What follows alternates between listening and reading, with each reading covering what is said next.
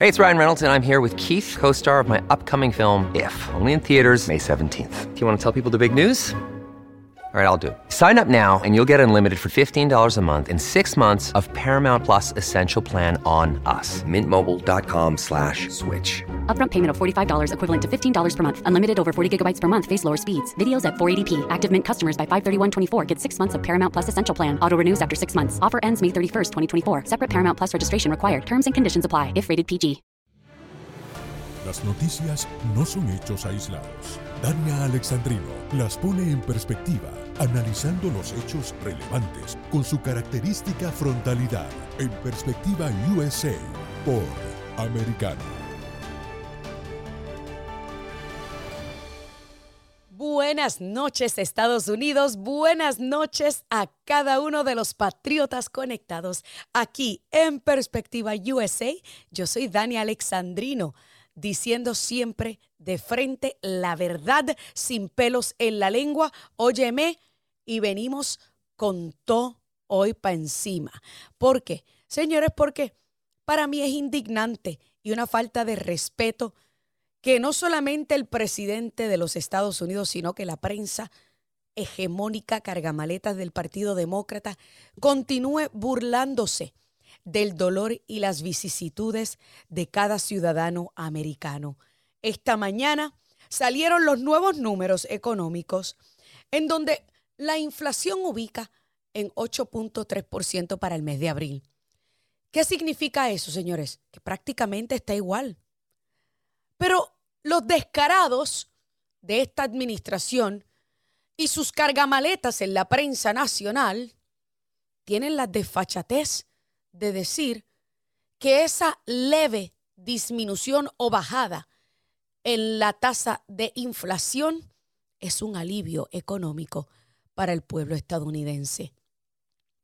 Yo nunca en mi vida pensé que nos íbamos a topar con una administración que no solamente era incompetente, sino que la prensa de este país, que se, que se supone sea el cuarto poder, que se supone fiscalice el trabajo, la carencia de acción, la ineptitud y la ejecución de una administración, esté prestándose para servir como corneta de propaganda y esté ayudando a estirar el dolor del pueblo estadounidense, el sufrimiento de cada uno de ustedes, porque tienen que salir a la calle a ganarse la vida y hacer de tripas corazones para llevar el pan a la mesa.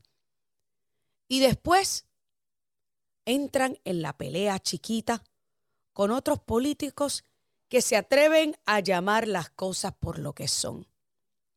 Y ese es el caso de Rick Scott, el senador de la Florida, que tuvo que responderle a Joe Biden cuando ayer se atrevió a decir y a diferir, incluso ni siquiera sabía que Rick Scott era senador de la Florida y lo confundió con un senador de Wisconsin. Imagínese usted lo que tenemos por presidente. Que a mí no me sorprende, obviamente, porque una persona que ni siquiera sabe que fue senador por más de 30 años por el Partido Demócrata en el estado de Delaware o representando el estado de Delaware, que venga a decir ahora que Delaware nunca ha tenido un senador, es, mire, es propio de una persona que tiene declive cognitivo. Así que no me sorprende nada de la falta de respeto al sufrimiento del pueblo estadounidense y no me sorprende las cosas que le pueda decir a Rick Scott. Pero escuchemos lo que le dijo Rick Scott a Joe Biden cuando obviamente lo confundió y sobre las mentiras que dijo en el discurso de ayer.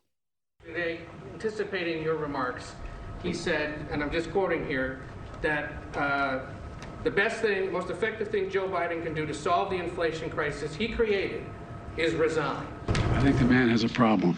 Well, look at look at what his accomplishments. It's the opposite. I mean, it's we're, we're in horrible shape. He doesn't even know what state I'm from. I mean, you said he was supposed to give his ideas on inflation right. yesterday. What were his ideas? Oh, it's everybody else's fault but his. So we know he can't do it. Let's be honest. We know that Joe Biden cannot fix this economy. All right, get out of the way. Let somebody else do it. That's what you would do in, in a business life. El discurso que ayer vimos, y ustedes lo saben porque ayer hablamos de esto, fue un discurso, señores, en donde habló mucho y dijo poco. No presentó un plan contundente para atajar el problema de la inflación. No presentó un plan que le presente un alivio al pueblo estadounidense en el bolsillo. Lo único que hizo fue presentar un nuevo, mire, talking point para la prensa propagandista que le carga las maletas, nuevamente atacando a un lado del espectro político y cambiando la narrativa de extremistas maga a ultra maga. ¿Por qué? Porque no le funcionó el querer insultar a la mitad del país la semana pasada. Porque aquellos de nosotros que tenemos pensamiento analítico propio, que vemos, sufrimos y estamos viviendo la ineptitud e incompetencia de Joe Biden. Óyeme, llevamos con orgullo el ser extremistas y extremista implica devolver la sensatez y la normalidad al país devolverle a los ciudadanos americanos la paz mental de que hoy no se quedarán sin, mire, los 50 dólares adicionales para comprarle a los nenes las papitas que le gusta y no las genéricas. De que no se, no tendrán que pensar o decidir si pagan la luz este mes o si pagan la gasolina porque están, mire, todo le ha subido de precio. Sí, somos extremistas por sencillamente querer que se nos devuelva la vida digna que teníamos antes de que Joe Biden asumiera la presidencia. Pero oye, no me creas a mí. Tú sabes que yo te digo constantemente, ¿para qué creerme a mí? Vete a ver los discursos por tu propia cuenta y después vete a ver la refutación de cada uno de aquellos que se atreven a confrontar a los demócratas con sus mentiras. Escuchemos a Rick Scott enumerando las mentiras de Joe Biden. I had the opportunity to listen to what the president said. First off, almost every sentence was a complete lie. First off, let's think about what he did. He never talked about inflation. You know, since he's been in office, inflation is 8.5%. We just had a negative GDP down 1.4%. Uh, so you see people that you know, are struggling all across this country. Now, with regard to, there's a complete difference between my view of the world and his view of the world. I'm the biggest tax cutter probably in the Senate right now, or the, even up here. I cut taxes 100 times. Since Joe Biden got into politics, Think of what's happened. Taxes have gone up on Americans constantly. On top of that, he's taken the debt of this country from under $1 trillion to 30 trillion, And his plan that he put out will take the, take the debt of this country to $45 trillion and has massive tax increases on everybody. My plan is reduce taxes, but let's get everybody back to work. With regard to Medicare, Medicaid, and Social Security, when I was governor of Florida, on top of cutting taxes 100 times and by, by the way, reducing the, the debt of the state by a third, what I also did was I fixed the pension plan. Here, Joe Biden, since he's been around, had made sure that the, whether it's the Social Security or Medicare are in worse position every year. Medicare goes bankrupt in four years. He doesn't want to fix it. Democrats don't want to fix it. Social Security goes bankrupt in 12 years. They don't want to fix it. I want to have a conversation. Let's fix these programs so they last. People are paid into these programs. They paid into Medicare. They paid into Social Security. What the Democrats are doing and what Joe Biden is doing, he just keeps passing the buck and watching these plans go bankrupt. And he'll wait for the next president or the next Senate uh, have to try to fix these things. So he just did was a complete lie. Y no solamente eso, no solamente que mintió que no presentó un plan, sino que como de costumbre pasó la culpa. Sí, porque esta administración se ha convertido experto en pasar la reacción, en pasar la responsabilidad a otros. Señor presidente Joe Biden, cuando usted entró al poder la inflación estaba en 1.4% y la gasolina en 1.98. Desde que usted asumió el poder, no solamente que ha multiplicado el costo de vida para los ciudadanos americanos, se ha triplicado el costo de la gasolina, ubicándose en el precio más alto históricamente por galón que ha tenido el país, sino que también tuvo una salida caótica de Afganistán, sino que también ha decidido llamar a los padres que se preocupan por la educación de sus hijos terroristas domésticos poniendo al FBI a perseguir a estos padres que se atreven a defender la educación de sus hijos? Se atrevió a decirle a la mitad del país que es extremista meramente porque lo que quieren y exigen es una vida digna. Ni siquiera una vida de ricos, una vida digna, la misma que tenían antes de que usted juramentara. Así que deje de estar repartiendo culpas, señor presidente Biden, porque el único responsable de, este, de esta catástrofe económica, el único responsable de que las grandes ciudades estén plagadas de criminalidad, el único responsable del caos que hay en la frontera sur y el único responsable del embotellamiento en la cadena de, de distribución, se llama Joseph Biden. En otras palabras, usted, el que carga el nombre de presidente. No le compete a más nadie. Usted corrió para la presidencia de este país vendiéndose como el Salvador, como quien iba a resolver los problemas y lo que ha hecho es empeorar la situación para cada ciudadano americano. Escuchemos el próximo audio de Joe Biden. Why, do you believe so many Americans believe that your administration is not doing enough to combat inflation? And do you believe that you and your administration bear some measure of responsibility for the inflation that we're seeing across the country? First is we're in power. That's the first thing. And you justifiably right, we control all three branches of the government. Indirectamente, él como que asumió cierta responsabilidad, pero posteriormente en el discurso volvió a culpar a Putin, volvió a culpar a Trump, volvió a, a culpar al COVID, volvió a culpar a todos y a todo, menos a su ineptitud en gobernar y en ejecutar los planes adecuados para que tú, ciudadano americano que me escuchas, puedas continuar teniendo una vida, óyeme, que no es una vida de ricos, una vida de dignidad, en donde puedas salir a trabajar y no tengas que estar contando cada peso y haciendo de tripas corazones, porque lo que ganas no te alcanza para costear el costo de vida que se ha disparado gracias a la incompetencia e ineptitud de Joe Biden y los demócratas, que en el día de ayer, en vez de preocuparse por ti, enviaron y votaron a favor de 40 mil millones de dólares de tus impuestos, de tus contribuciones para enviarla a 7.000 millas al otro lado del mundo, a Ucrania. Hacemos una breve pausa, señores, y ya mismo regresamos con más. Recuerda que puedes escuchar Americano en Sirius XM, canal 153 y en la página americanomedia.com. Ya regresamos con más. En breve, regresamos con Perspectiva USA junto a Dania Alexandrino por Americano.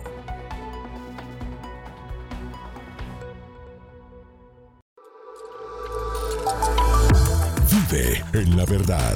Somos americano. Hablando con la verdad. Siempre americano.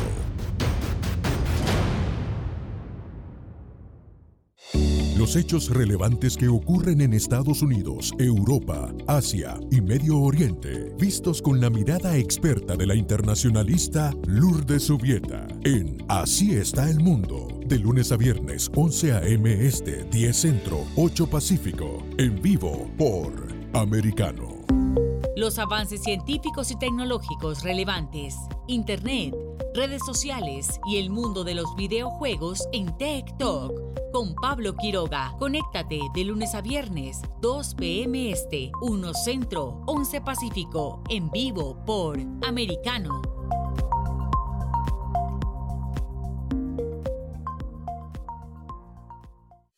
Diversas ideas, múltiples argumentos, distintos puntos de vista. Únete a las líderes de opinión más influyentes de habla hispana. De lunes a viernes a las 5 p.m. Este, 4 Centro, 2 Pacífico, en vivo por Americano. De la mano de la reconocida periodista Rocío López Real los conservadores españoles en el exterior podrán mantenerse informados de los últimos acontecimientos censurados por la mayor parte de los medios subvencionados por la actual administración. Escúchanos cada fin de semana. Más voz, cada sábado, 1 p.m. Este, 12 Centro, 10 Pacífico por Americano. Más Voz está disponible para ti cuando quieras. Accede a toda nuestra programación a través de nuestra aplicación móvil americano. Descárgala desde Apple Store o Google Play y mantente informado con nosotros. Donde se habla con la verdad. Somos americano.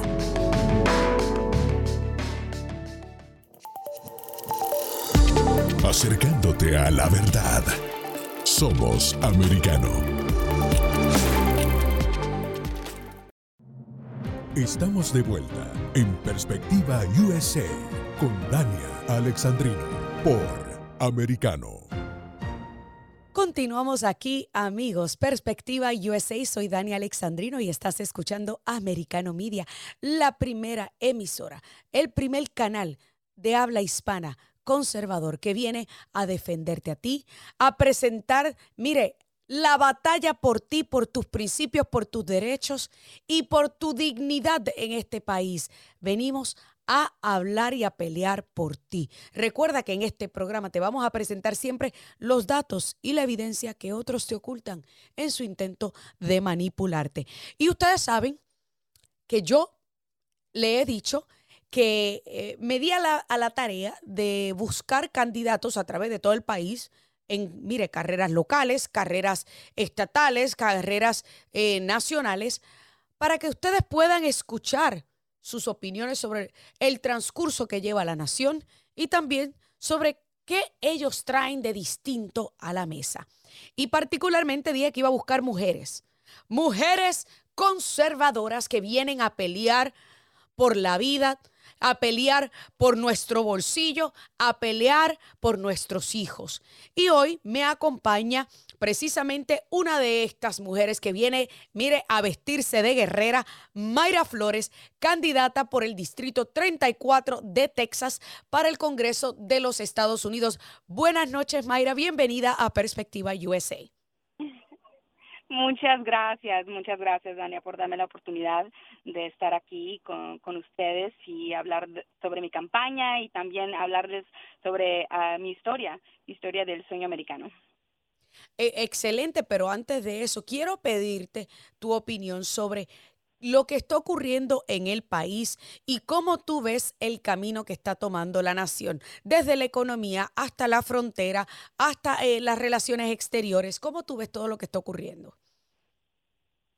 Muy preocupante, muy preocupante. Ah, mi esposo es agente de, ah, de la, de la frontera es Border Patrol y para mí es algo muy personal, pero no solamente para mí, sino para miles de personas aquí en el valle, porque la mayoría de, de los agentes son no solamente nuestros esposos, nuestras esposas, pero son nuestros hijos, nuestros nietos, son nuestros vecinos. Y la verdad que nunca pensé estar en, en esta situación. También eh, la gente aquí en el valle está sufriendo mucho por la economía eh, no tienen el dinero que tenían hace tan solamente ya dos años. No es eh, es algo muy triste porque um, yo la verdad que nunca pensé que este país estuviera en esta posición y las elecciones tienen consecuencias. Um, y desafortunadamente los que sufrimos somos nosotros, la media clase. Y también uh, las personas que uh, estamos abajo eh, sufrimos mucho más. Ahora que mencionas la patrulla fronteriza, eh, quiero preguntarte, porque hay una concepción, eh, una percepción errónea, a misconception, de que todos los miembros de la patrulla fronteriza son blancos y por eso es que son eh, racistas y recurren a proteger nuestra frontera. Tú, que estás casada con un Border Patrol agent, por favor, háblanos sobre la composición de estos étnica, de estos oficiales de ley y orden de nuestra frontera. Mira, eh, los padres de mi esposo nacieron en México, nacieron en México. La mayoría de, de los agentes de la frontera eh, son hispanos, la mayoría, y solamente están implementando la ley, están haciendo su trabajo y salvan vidas. No sabes cuántas ah, personas han salvado, ah, niños que han salvado, que se encuentran solitos en el monte, niños de solamente dos años, un año, completamente abandonados por el coyote, completamente abandonados. Más de 100 mil niños han entrado en la nuestra frontera ilegalmente, solitos, y han sido abandonados, sin importarles, sin importarles el clima, ahora que viene um, junio, julio, la verdad que son meses que me preocupan tanto porque yo sé que durante estos meses es cuando se encuentre, encuentran uh, niños completamente abandonados y que pierden uh, desafortunadamente la vida. La verdad que esto tiene que parar. ¿Cuántas más vidas tenemos que perder? Vidas inocentes, porque son niños completamente inocentes. Eso para mí. Vidas más tenemos? La verdad que ahora que Ahora que mencionas eso, Mayra, y disculpa que te interrumpa, pero me, me, me, me crea un shock porque eh, los demócratas venden nuestro sistema eh, de asilo como uno compasivo. Óyeme, dejar que niños mueran, eso no es compasión. No es compasión. Eh, lo que está pasando en la frontera no es compasión. Si de verdad les importara a los inmigrantes, encontrarían una solución. Dime tú cómo es ayudar a los inmigrantes cuando tienen que pasar por abusos, violaciones, tener que pagarles miles de dólares a las organizaciones criminales. Dime tú cómo es eso ayudar a los inmigrantes. Correcto. eso es un abuso. Abuso a las personas que tienen necesidad. Y ahora que estamos hablando de niños, otro tema que quiero tocar contigo es el tema de nuestros niños. Esta administración tiene un nuevo reglamento que busca proveer medicamentos de cambio de sexo, al igual regularizar y permitir operaciones permanentes de cambio de sexo eh, y eh, estuvieron en una guerra con el gobernador Ron DeSantis por querer proteger a los menores que no se le eh, hable de sexo ni de orientación sexual eh, a, la edad de cinco años. Óyeme, ¿qué tú opinas? Eh, y encima de eso tienen el descaro de llamar a los padres que se atreven a alzarse y a, y a protestar, tienen el descaro de llamarles terroristas domésticos como mujer, como madre. ¿Cómo tú ves todo esto que está ocurriendo con la educación y con nuestros niños? Es tan preocupante. Yo tengo cuatro hijos y mis niñas están en esa edad de seis, años, ocho años. Nadie tiene derecho de hablarles de esas cosas más que sus padres. Son nuestros hijos, no son hijos del gobierno, son hijos nuestros. la verdad que estamos en una situación muy grave que los padres necesitan hablar, necesitan ir a la escuela y saber qué les están enseñando a sus hijos, porque los valores los enseñamos nosotros en la casa, en, la, en nuestra mesa. Ninguna maestra tiene derecho a darles este tipo de educación o enseñarles ese tipo de... No, no, no. Esos valores, nuestros valores los enseñamos en la casa, en la casa. Y creo que necesitamos hacer más tiempo para nuestros hijos y hablar con ellos sobre estas cosas. Y también informarnos en la escuela y estar ahí al pendiente de lo que está pasando. Necesitamos mm. estar más al pendiente porque el gobierno no tiene ningún derecho de hacer lo que está haciendo. Te pregunto, Mayra, porque mencionaste al principio el gran sueño americano y cómo tú has logrado ese gran sueño americano. Háblanos acerca de Mayra Flores y cómo Mayra Flores logró ese gran sueño americano, porque como yo le digo a mis amigos aquí en Americano Media, en Perspectiva USA, no existe ningún sueño de ningún otro país. Todo el mundo quiere buscar el gran sueño americano. ¿Cuál era ese gran sueño americano para Mayra Flores? Mira, yo nací en un pueblito hermoso que se llama Burgos, Tamaulipas, México, y crecí con mis abuelitos, con mis padres, con valores muy conservadores, Dios, familia. Mm. Tuve la bendición de venir a este país cuando solamente tenía siete años, siete años. Y mi padre Igual que siempre me dijo, mi padre y mi madre siempre me dijeron, aquí en este país, si tú le echas ganas, si tú trabajas, tú puedes lograr lo que tú quieras. Obviamente que no tenía ni idea de cuánto trabajo iba a tener que hacer, porque a los 13 años empecé a trabajar con mis padres en la labor trabajamos en la labor de algodón, eh, que le llamamos el asadón, eh, cortar todas las hierbas de las labores, ah, también en la labor de, de la cebolla. Hicimos mucho trabajo, trabajé en la labor por, por muchos años todas mis vacaciones para comprarme mi ropa, mis útiles de la escuela, también para ayudar a mis hermanas, tengo tres eh, hermanas. Pero bueno, gracias a, e, a, eso fue que em, me enseñó, me enseñaron mis padres el valor del, del trabajo, seguí mi educación, eh, terminé la escuela y me recibí de, de enfermera, especialista en los pulmones y me ha dedicado a eso pues ya casi 10 años y, y ese es el sueño americano, ¿no? Poder venir a este país, trabajar duro, poder ir a la escuela. Yo quiero ese sueño americano para, para no solamente para mis hijos, sino para nuestros hijos, porque nuestros hijos para mí es como si todos fueran mis hijos. Yo quiero las mismas oportunidades para ellos y veo que desafortunadamente esta administración está acabando con todo eso. Yo quiero que mis hijos que nacieron aquí tengan esas oportunidades. Te pregunto, Mayra, eh, tú obviamente no naciste aquí y la mayoría de los latinos cuando llegamos a este país siempre vivimos engañados por el Partido Demócrata, haciéndonos creer que nosotros somos demócratas. Obviamente tú naciste en México. Y, y, una de las cosas que muchas personas le dicen a los hispanos como yo, que soy puertorriqueña y ciudadana americana de nacimiento, es, tú no entiendes lo que es tener que pasar por el proceso de inmigración, así que tú no debes opinar. Pero personas como tú, que sí tuvieron que pasar por el proceso de inmigración, sí tienen derecho y toda la autoridad de opinar. Y una de las cosas que yo escuché de una de mis estudiantes, porque yo también soy profesora de periodismo, una de mis estudiantes que eh, tiene asilo político, es que, profesora, no es justo para aquellos de nosotros que hemos pasado por todos los procesos, que hemos tenido que pagar mucho dinero a un abogado, que llegamos al país de forma legal, que toda esta gente que está llegando de forma ilegal se cuele, se vaya al frente de mí en términos de eh, los casos que se están tratando ahora mismo en inmigración. Tu opinión como inmigrante, porque llegaste a este país, obviamente a los siete años, habiendo nacido en México. Mis padres eh, pudieron traer, traernos a este país legalmente y la verdad que sí es una gran bendición y yo quiero que todos los niños tengan la misma experiencia que yo. Yo entiendo que las situaciones son diferentes para, para muchos, ¿no? Ah, yo, la verdad que le echo, yo le echo la culpa a esta administración, porque son sus pólizas que han creado esta crisis. Esta crisis no existía antes de la administración de Biden.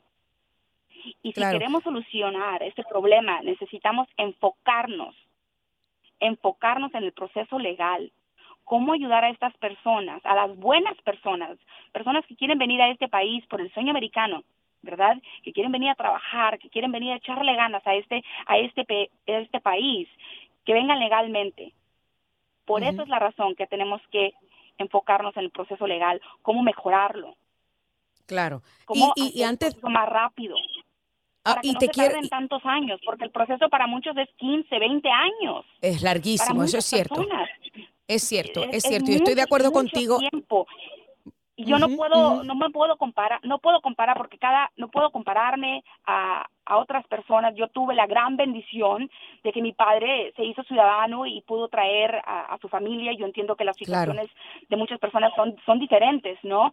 Ah, pero por eso es que hay que enfocarnos en el proceso legal, cómo, cómo mejorar el proceso para que más personas vengan a este país legalmente y no tengan que venir ilegalmente, pero es esta arriesgando su vida. está creando esa crisis. Claro, y, les, quiero diciendo, no vengan, pero si vienen se pueden quedar. Claro, claro, y, quiero y quiero Mayra que me reacciones. Por eso se arriesgan. Eso es así. Y quiero eh, eh, que escuches este audio del ex eh, de Tom, Tom Homan, ex director de ICE, sobre lo que está ocurriendo en la frontera y luego que me reacciones al respecto. I started my career as a border patrol in 1984, but I spent 35 years enforcing immigration law. I want to say this: I worked for six presidents, starting with Ronald Reagan. Every president, every president I ever worked for, came into office and wanted to secure the border because they realized a secure border protected our national security. Joe Biden's the first president in the history of this nation who came into office and unsecured the most secure border we ever had. This is just not an immigration crisis anymore. It's just not a public health and public safety crisis anymore. This is a national security crisis. We have recorded over 700,000 gotaways since he came into office. They've arrested 42 people on the terror screening database. Terrorists don't want to be arrested. They evade law enforcement. So if they arrested 42, how many of the 700,000 came to this country to do us harm that got away? That should scare the hell out of every American. Tu opinión, ¿es esto ya una crisis de seguridad nacional? Así es, sí lo es, claro que sí. Esta administración está poniendo en riesgo nuestra gente aquí en este país a todos los ciudadanos de este país, a toda la gente que vive en este país, a nuestros hijos. Por supuesto que sí. No solamente nos está poniendo a nosotros en riesgo, está poniendo a otra gente en riesgo. Y los que se están enriqueciendo son las organizaciones criminales, criminales que están en la frontera. Claro, claro. La Quiero verdad que... que es, es muy alarmante lo que lo que está pasando y yo sol- yo le echo la culpa a esta administración, porque como dijo, como dijo Tom Omen, el antes de él teníamos una frontera segura. Yo quiero ahora que él escuches... empezó el y- y- desastre. Claro, y yo quiero que escuches ahora a Mark Morgan, quien es ex eh, agente de Customs and Border Patrol, eh, ex comisionado de Customs and Border Patrol. Yo quiero que escuches esto que él dijo. We have to start being honest with American people that the crisis on our southwest border is about one thing and one thing only our national security. But border security is synonymous with national security. And here's another false premise that this administration and Oprah border advocates are trying to get the American people to believe that somehow this is about immigration. It's not. It's about border security. But here's the facts. When you open your borders up to receiving highest levels of illegal immigration that we've seen in our lifetime, what happens to our border? Well, you don't have to listen to me. Let's listen to the Border Patrol agents that are on the line. We hear them all the time use terms like broken arrow. That phrase is used when your last line of defense have become overwhelmed, meaning we have literally handed the cartel, the, our southwest border over to the cartels. Yo quiero saber, Mayra, porque el tiempo se nos va volando. Y una de las cosas que, y, y eso lo mencionaste tú también, de que prácticamente le hemos fortalecido el negocio a los carteles criminales, a las organizaciones criminales. Eh, y que esto obviamente se trata de seguridad nacional. Pero tú que estás allá, ¿cómo reaccionan los tejanos, la- las personas que viven en esta, eh, en esta región? Estamos enojados. Toda la gente aquí en el valle está enojada y entiende que está poniendo en riesgo la seguridad nacional y entiende que eso solamente le beneficia a las organizaciones criminales. ¿Por qué? Porque no podemos visitar a nuestras familias en México, porque la mayoría de nosotros aquí en el Valle tiene familias en México y no podemos ver a nuestras familias porque tenemos miedo. Tenemos miedo. ¿Por qué queremos que lo que nosotros tenen- tengamos miedo venga a este país? Claro. Nosotros claro. lo entendemos aquí en el Valle. Y claro, estamos enojados, estamos fastidiados. Ya no podemos más. Ya no podemos más. a los hispanos que todavía están incrédulos, Mayra, que todavía siguen creyendo en las promesas falsas de Joe Biden y el Partido Demócrata, que todavía siguen pensando que está la nación encaminada eh, eh, de, de manera correcta. ¿Cuál es el mensaje que Mayra Flores tiene para esos hispanos que todavía siguen creyendo en el Partido Demócrata y en las palabras de Joe Biden? Que es hora que pongamos a nuestras familias primero, que nos han tratado como segunda clase y que somos primera clase y que somos americanos, que este es nuestro país también, es el país de nuestros hijos. Aquí nos vamos a morir. Hay que cuidar y proteger a este país porque también es nuestro. Que no permitamos que nadie nos diga que este no es nuestro país, es nuestro país. Y es hora de que pongamos a nuestras familias primero y nuestros valores. Y que ningún partido político vale más que, nuestro, que nuestros valores y que nuestras familias. Ese es mi Esta mensaje. y que por favor a todos los hispanos conservadores que por favor también hablen con sus familias, con sus vecinos, que no se queden callados. Claro, y, precisamente eso iba a ser una de las últimas cosas que te iba a preguntar. Por mucho tiempo los hispanos que eran conservadores se habían quedado callados, callados por miedo a represalias, por miedo a ataques. Y ahora tenemos al presidente de los Estados Unidos directamente atacando a todos aquellos que quieren a esta nación y que quieren regresarle la grandeza a esta nación. Tu opinión para terminar sobre que los llamen extremistas o ultramaga. no no podemos quedarnos callados. Ya no podemos. Está en riesgo este país. Está en... This podcast is a part of the C Suite Radio Network. For more top business podcasts, visit c-suiteradio.com.